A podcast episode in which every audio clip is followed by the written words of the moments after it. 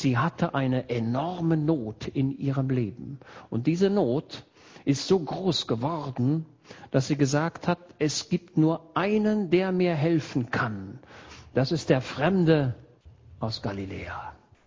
Das ist dieser Mann, von dem ich gehört habe, der in Galiläa die Kranken heilt, die Dämonen besiegt und den Sturm auf dem Meer zum Ende bringt.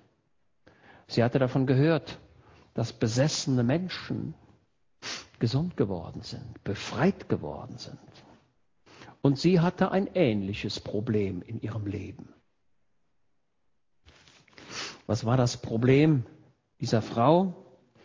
Sie kommt zu Jesus, sie, sie schreit und spricht, erbarme dich meiner Herr. Und im Folgenden sehen wir, dass die Not gar nicht ihre Not war, sondern sie hatte ein Kind. Und dieses Kind, lesen wir gleich, war besessen. Und es war nicht nur irgendeine Form der Besessenheit, sondern sie war schlimm besessen, wie immer sich das artikulierte. Und diese Frau kommt jetzt für ihre Tochter zu Jesus. Und sie sagt nicht, Herr, hilfe meiner Tochter. Sie sagt auch nicht, Herr, helfe uns, sondern sie sagt, Herr, helfe mir. Und das bringt zum Ausdruck, dass sie die Not ihrer Tochter zur eigenen Not machte und sagte, die Not meiner Tochter ist meine Not. Hilf mir. Wenn du mir hilfst, ist ihr geholfen. Sehen wir die Fürbitte? Der Meister der Fürbitte ist Moses. Moses ist das Modell der Fürbitte. Und so kommt diese Frau zu Jesus und sagt, Herr, helfe mir. Und nicht nur, dass sie das sagt, sondern sie hat einen bestimmten Ausdruck. Erbarme dich meiner Herr. Und was kommt jetzt? Sohn Davids alle ihr Bibelkundigen, merkt euch, Matthäus, der Evangelist, er verkündigt Jesus als Sohn Davids. Kein Evangelist hat das so stark im Fokus wie Matthäus.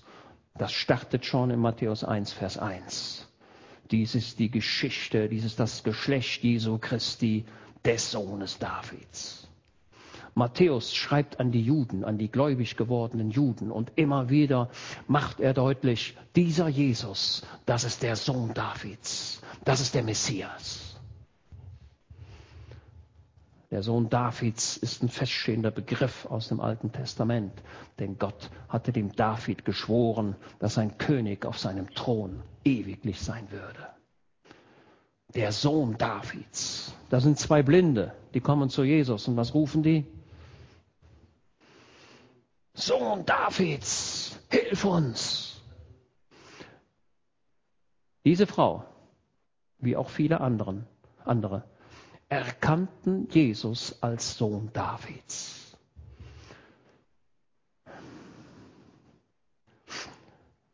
Ich bin froh, dass ich in meinem Leben den Herrn Jesus nicht nur als guten Menschen kennengelernt habe, sondern ich habe ihn als Messias kennengelernt, als Gottes Sohn, als ewigen Fürsten, als jemand, der meine Sünde getragen hat, als den König in Knechtsgestalt. Aber jetzt ist der Jesus im Himmel und er trägt einen goldenen Gürtel um seine Brust und ein Gewand bis zu den Füßen und seine Füße glänzen und sein Kopf ist wie die Sonne. In der Offenbarung kennen wir, lernen wir Jesus als König kennen. Hier ist der Jesus noch in Knechtsgestalt. Und diese Frau, diese Ausländerin, die gar nicht zum Volk Israel gehörte, sie erkannte, Sohn Davids, du bist der Messias, so viel habe ich verstanden. Nur einer kann mir helfen und das bist du. Bitte, erkenne den Herrn Jesus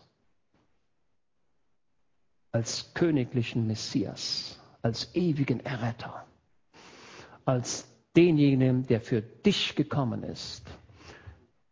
Heute Morgen kannst du das Wort Gottes persönlich für dich nehmen. Denke nicht, das ist für diesen oder für jenen, sondern nimm das Wort Gottes ganz persönlich für dich. Nimm es jetzt auf. Es gilt, geht darum, das Wort Gottes zu essen und aufzunehmen. Und es wäre sehr schön und ich glaube auch, dass das Wort Gottes das vollbringt. Es vollbringt in dir, in diesem Augenblick Glauben. Du kannst es glauben. Glaube es, dass Jesus der Messias ist, der Sohn Davids, der, der alles kann. Der gute Hirte für dein Leben, für dich selbst persönlich. Tante Anneliese sagte mir eben, dass sie irgendwann mal ein Wort Gottes bekommen habe und Gott habe gesagt, ich habe deinen ersten Tag gesehen und ich habe deinen letzten Tag gesehen. Wann der letzte Tag ist, weiß sie leider nicht. Okay. Aber mit anderen Worten, dein Leben ist in Gottes Hand. Er sieht dein Leben. Glaube es mal. Er, der den Sternen, einem jedem Stern einen Namen gibt, erkennt auch dich mit Namen. Diese Syrophönizierin, diese Griechin, diese Ausländerin, sie erkennt die Gelegenheit. Jesus ist aus Galiläa nach Syrophönizien gekommen, in den Libanon hinein. Das ist die Gelegenheit. Und wenn es eine Gelegenheit gibt, dann jetzt. Liebe Geschwister, bitte nimm zur Kenntnis, dass Jesus an dein Leben vorbeikommt. Er kommt an dein Leben vorbei Vielleicht kommt er noch ein zweites Mal vorbei, noch mal ein drittes Mal, aber er kommt nicht ewig vorbei. Ich habe aus, dem, aus der Bibel verstanden, dass der Moment, wo Jesus ganz nahe zu mir kommt, dass ich, diesen, dass ich diese Gelegenheit auch nutzen muss. Ja, der Geist Gottes redet unterschiedlich zu unterschiedlichen Zeiten in dein Leben hinein. Es ist nicht so, dass Gottes Gnade, ähm, oder ich drücke es anders aus, erkennt die Zeitpunkte in eurem Leben. Das ist das, was Paulus lehrt. Erkennt die Zeitpunkte in eurem Leben. Und wenn die Gelegenheit kommt, dann greife zu. Vielleicht kommt der Herr Jesus heute Morgen ganz persönlich an, an deinem Leben vorbei. Und der spricht in dein Leben. Also ihr merkt, ich bin, ich bin weit davon entfernt, irgendwo einen wissenschaftlichen Vortrag zu halten, sondern ich möchte gern das Wort Gottes weitergeben, das in dein Leben hineinredet, in dein Leben hineinspricht. Meine Tochter ist schlimm besessen. So. Und jetzt die folgenden Verse. Wenn wir die lesen, dann werdet ihr zu der Erkenntnis kommen, wie, wenn ich die Geschichte nicht vom Ende her verstehen würde, dann wär, würden die nächsten Verse mich wirklich aus der Bahn werfen. Und jeder würde sagen, Mensch, was ist Jesus für ein schlechter Pastor? Was ist der für ein schlechter Seelsorger? Und das wollen wir mal gucken, wie das hier geht. Er aber antwortete ihr nicht ein Wort. Ist das nicht grausam? Und jeder, der das liest, der sagt, Mensch, Jesus, du magst ja müde sein, du hast vielleicht viel erlebt und du hast auch viel Widerspruch erlebt. Jawohl. Und du hast auch vielleicht gemerkt, dass irgendwelche Leute an dein Leben wollen. Aber hier kommt eine Frau und sie erkennt dich als Messias und sie kommt zu deinen Füßen, sie sucht dich, sie findet dich, sie kommt in dein Haus, sie fällt nieder und sie schreit und spricht und sie bittet noch nicht mal für sich selbst, sondern sie bittet für ihre Tochter. Und du antwortest ihr kein Wort. Ey, was ist das denn?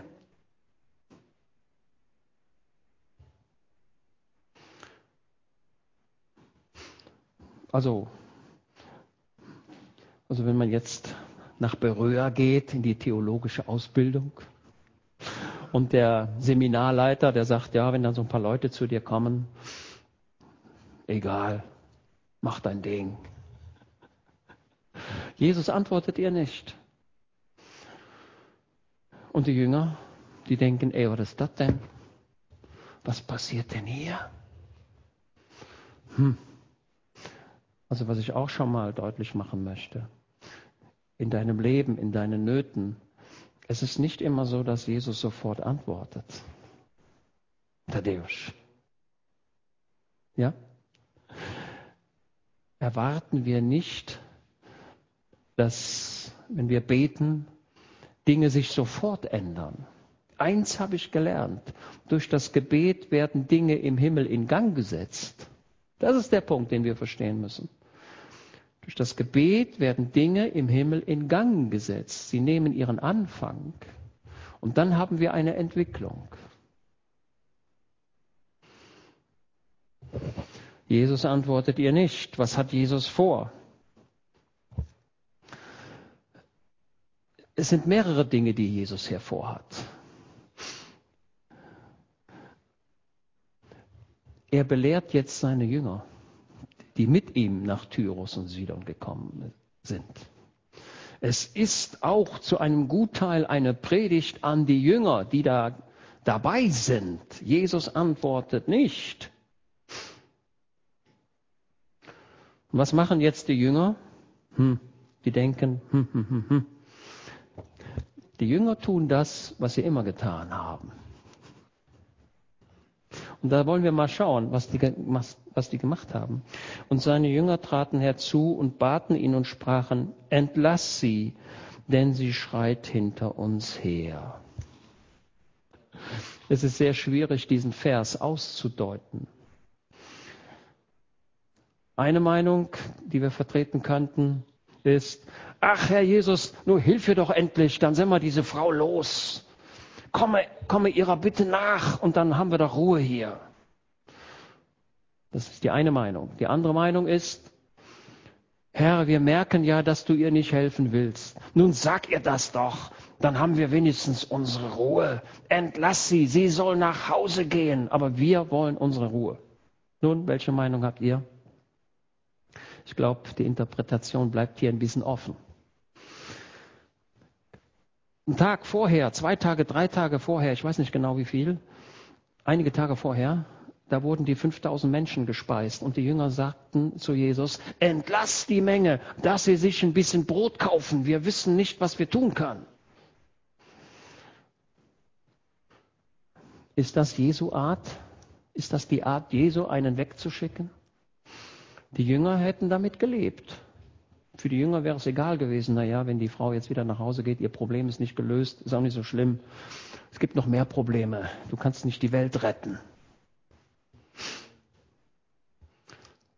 Jetzt ist mir der Bügel hier abgebrochen, aber ihr seht, ich habe immer noch einen Ersatz.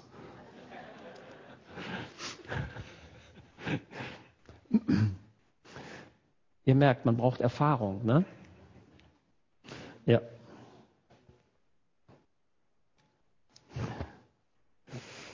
Er aber antwortete und sprach. Und jetzt fängt er an, seine Jünger zu unterweisen. Ich nehme mal das Ergebnis vorweg. Es ist nicht eine Abweisung, es ist eine Unterweisung, was wir hier lernen. Keine Abweisung, sondern eine Unterweisung. Und Jesus sagt, ich bin nur gesandt zu den verlorenen Schafen des Hauses Israel. Ja, stimmt das denn? Hatte nicht Jesus zum, zum Ausdruck gebracht, er spricht von den Schafen und er spricht noch von den anderen Schafen, denen er sich auch zuwenden wird. Aus meinem Verständnis sind das die Heiden. Und der Knecht des Hauptmanns, war das denn auch einer vom Hause Israel? Antwort nein. Aber Jesus sagt es, ich bin nur gesandt zu den verlorenen Schafen des Hauses Israel. Mit anderen Worten, Jesus sagt, pass mal auf, es gibt einen Heilsplan und es gibt einen Zeitplan. Den Heilsplan, den verändere ich nicht, aber im Moment ist die Zeit nur für das Haus Israel da. Jesus unterscheidet Heilsplan und Zeitplan, aber ich bin noch nicht am Ende. Und er bringt zum Ausdruck, mein, meine Intention ist zunächst mal für das Haus Israel. Und jetzt hätte die Frau sagen können, ja, wenn das so ist, dann ist wohl offensichtlich nicht die Zeit für mich. Das Heil ist vom Grundsatz, vom Grundsatz her da, aber die Zeit ist nicht da. Aber kann das sein, dass ich deswegen in diesem Zustand leben muss?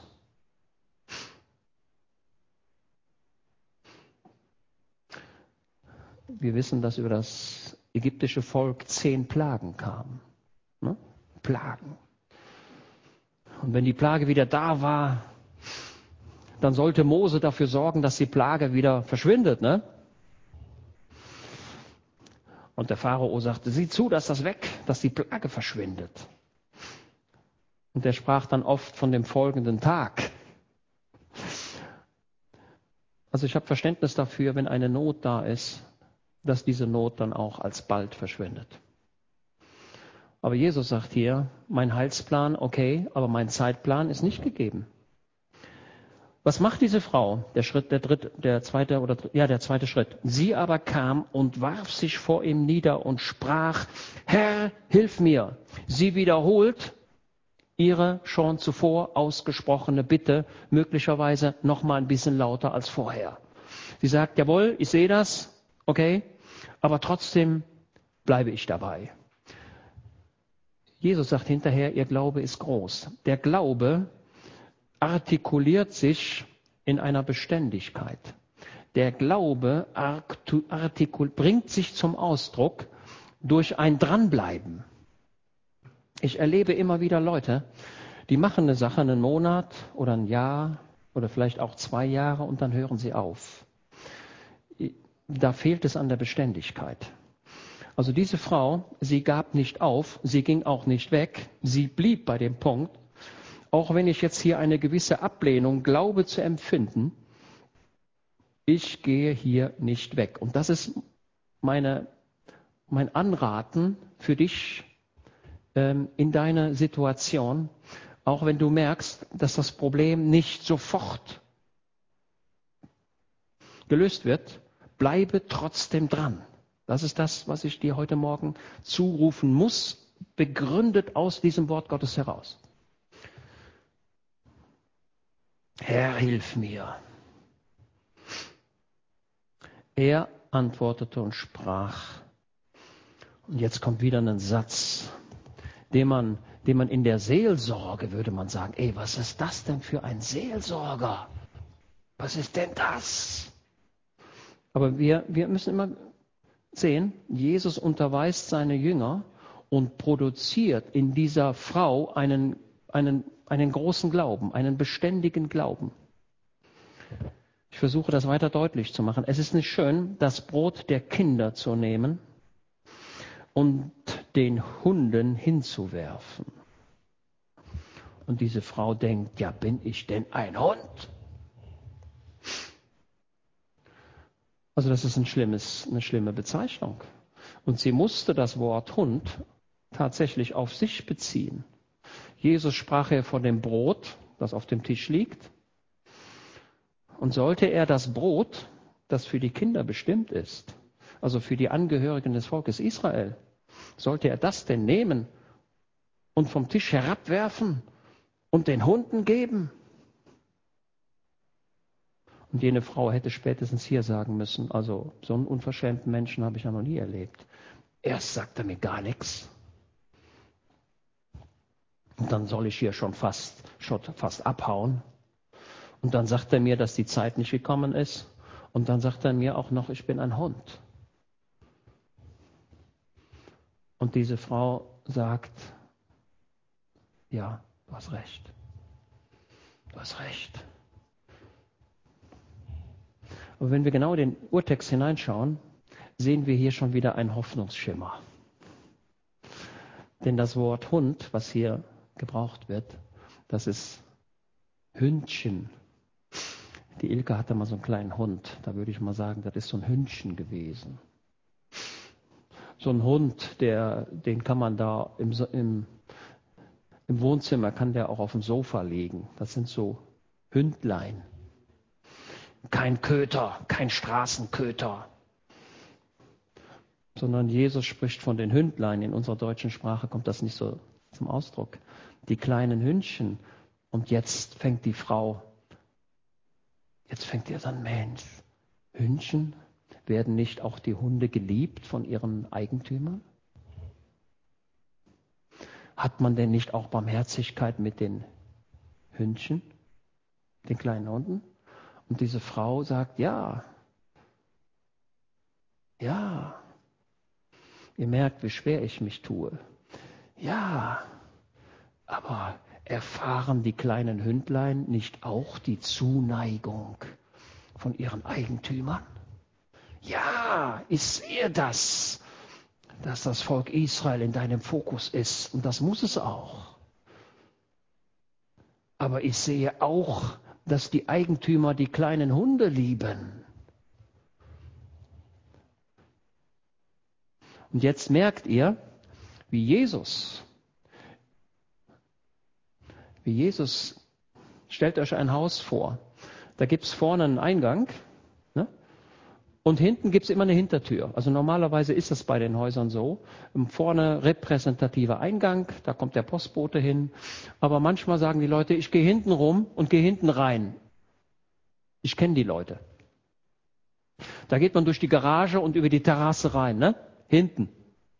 Und es scheint so, als wenn Jesus die Tür, die Haupttür vorne geschlossen hat, aber die Tür hinten weit geöffnet hat. Merken wir die Strategie?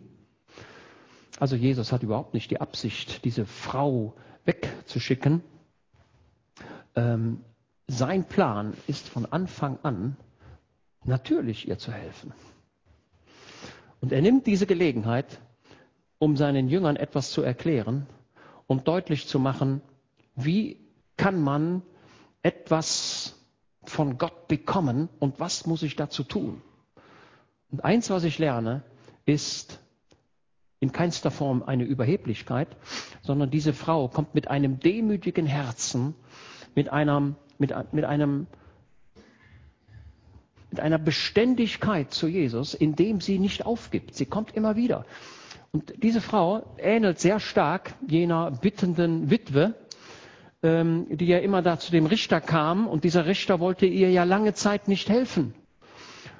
Und irgendwann sagte der Richter, das geht so nicht mehr weiter. Ich muss ihr Recht verschaffen, weil sonst kommt sie und haut mir noch ins Gesicht. Lukas 18, glaube ich.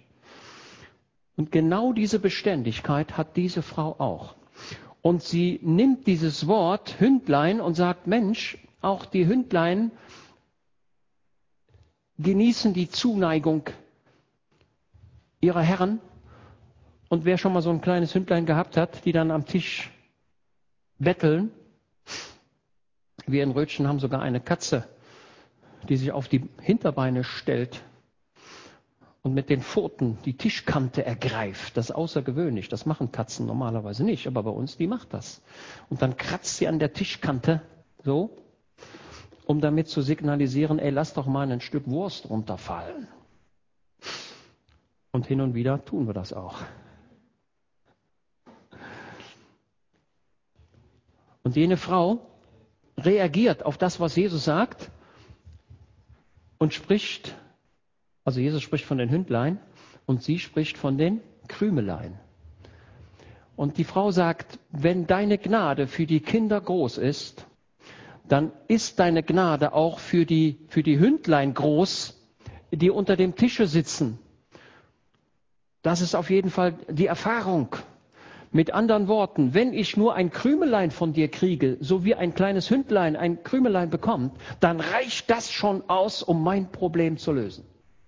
Können wir das verstehen? Das heißt, wenn Jesus nur ein bisschen macht, nur ein ganz bisschen, so wie das Krümelchen von einem großen Brot. Wenn, wenn ich nur das bekomme, dann reicht das für mich. Und genau so ist es. Wir sehen hier die Größe Jesu. Es geht nicht um ein großes Brot, es geht nur um ein kleines Krümelchen, was schon ausreichen würde. Sehen wir die, die, die, die große Liebe des Herrn Jesus? Im Alten Testament lesen wir eine Stelle und sagt, da heißt es, könnte eine Mutter ihr Kind vergessen? Frage ich euch. Also normalerweise nicht. Also wenn eine Mutter ein Kind geboren hat oder viele Kinder geboren hat, dann wird sie ihre Kinder kennen und sie wird ihre Kinder nicht vergessen. Aber Gott sagt, und wenn es selbst so wäre, was ja eigentlich gar nicht sein kann, dass eine Mutter ihres Kindes vergisst, ich vergesse euch nicht. Also die Liebe des Herrn Jesus zu dir ist größer als die Mutterliebe. Die Liebe des Heilandes zu dir ist größer als das, was deine Eltern jemals produzieren könnten.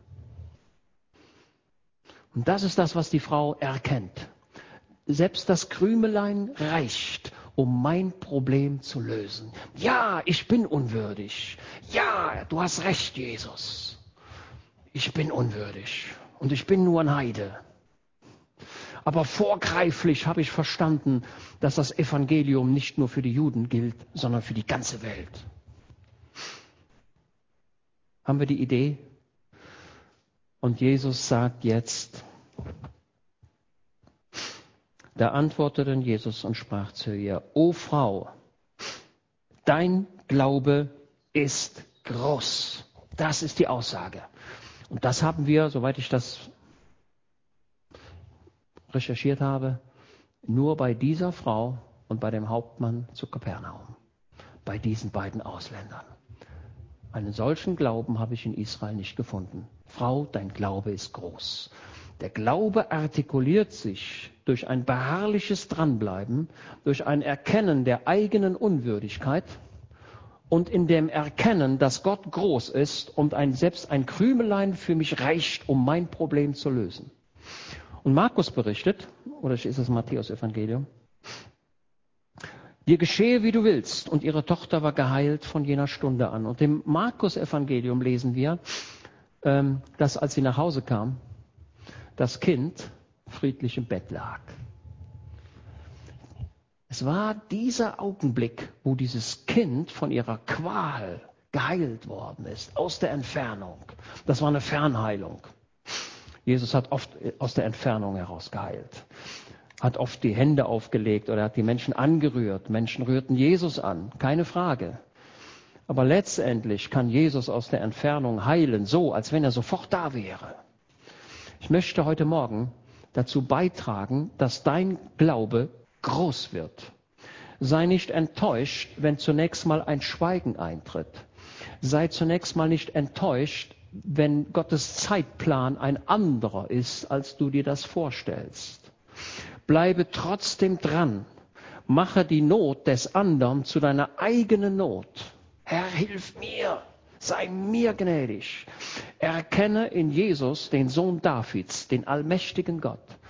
Erkenne ihn als einen gnädigen Gott, als, als nicht, nicht als deinen Feind oder als derjenige, der nun darauf wartet, dass du eine Sünde tust, damit er dich bestrafen kann. Nein, das ist nicht, das, ist nicht das Wesen Gottes. Das Wesen Gottes ist, dir zu helfen, dich in den Himmel zu bringen. Das ist sein Ziel.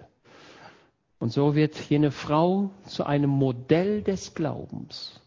Und diese Jünger, die haben auch was gelernt. Sie sind unterwiesen worden, was Glauben ist. Das haben sie jetzt hier gemerkt. Das Evangelium für die Heiden, also für uns, startete eigentlich erst, nachdem Jesus in den Himmel aufgefahren war, die erste Gemeinde in Jerusalem entstand und Paulus und Barnabas und die anderen, die brachten dann das Evangelium zu den Heiden. Das war der, das war der Plan Gottes von Anfang an. Okay, wir haben noch das Abendmahl. Jetzt gucke ich mal gerade, ich erlaube mir noch mal hier in meine Unterlagen zu schauen. Ähm, gucken, ob ich so. Ja.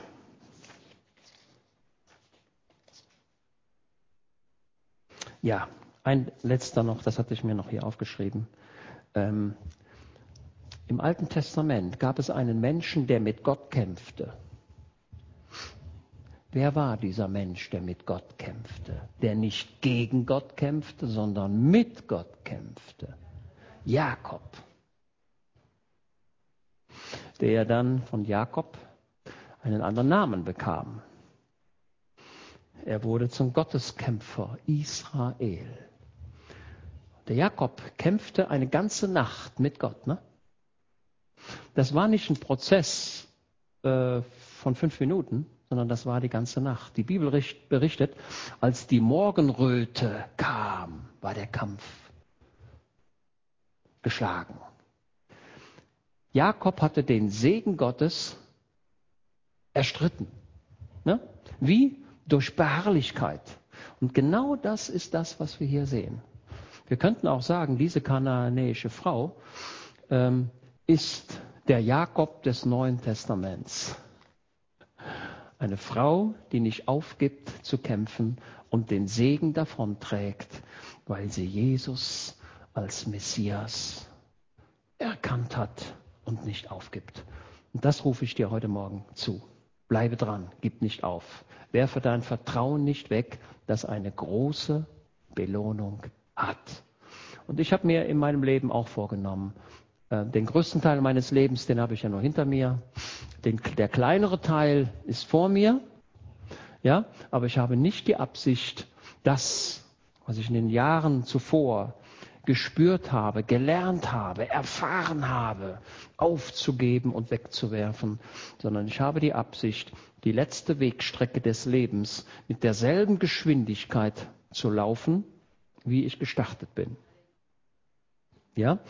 Ähm, und Gott ist gnädig. Also da brauche ich keine Angst zu haben, dass ich jetzt irgendwo noch einen Schwächeanfall bekomme.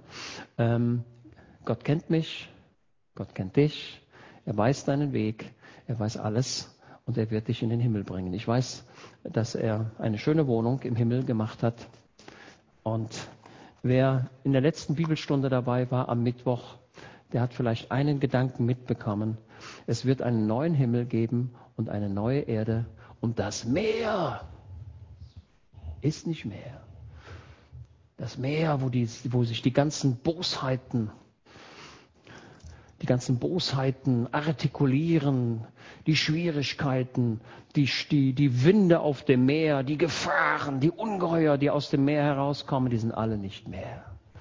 Im Himmel ist fantastisch. Und das ist mein Ziel. Amen. Daniel, ja, wir, ich bete noch und dann werden wir das Abendmahl haben. Herr Jesus, ich danke dir für dein Wort. Ich danke dir, dass du die die Jünger belehrt hast. Du hast diese Frau unterwiesen und heute Morgen hast du auch uns unterwiesen und du hast auch mich unterwiesen. Ich danke dir, dass diese Frau nicht aufgegeben hat. Und so will auch ich nicht aufgeben. Ich will glaubensvoll mutig vorangehen, auch wenn ich das eine oder das andere nicht verstehe, auch wenn ich vielleicht ein Schweigen nicht verstehe und auch nicht verstehe, wieso das eine jetzt dran ist und das andere nicht. Aber dennoch weiß ich, dass du in wunderbaren Wegen handelst. Deine Wege sind unergründlich. Und selbst denjenigen, der sich in einer, in, der sich so fühlt, als wenn er in einem Bergwerk wäre und verschlossen wäre, so hast du doch einen Weg. Und so hast du für jeden, der heute Morgen hier ist und für jeden, der über Zoom zuhört und zuschaut, hast du einen Weg. Du hast die Wege schon bereitet, in denen wir gehen sollen. Ich danke dir dafür. Die Wege sind bereitet. Ja, liebe Gemeinde, mir kommt dieses Wort die Wege sind schon fertig, in denen wir gehen sollen, auch wenn wir die Umstände dieses Weges nicht verstehen und nicht begreifen. Dennoch ist es so, die Wege sind schon fertig, in denen wir gehen sollen. Und deswegen ist es durchaus richtig, Gott hat deinen ersten Tag gesehen und er hat auch deinen letzten Tag gesehen. Genauso ist es. Vertraue ihm, werfe dein Vertrauen nicht weg. Amen.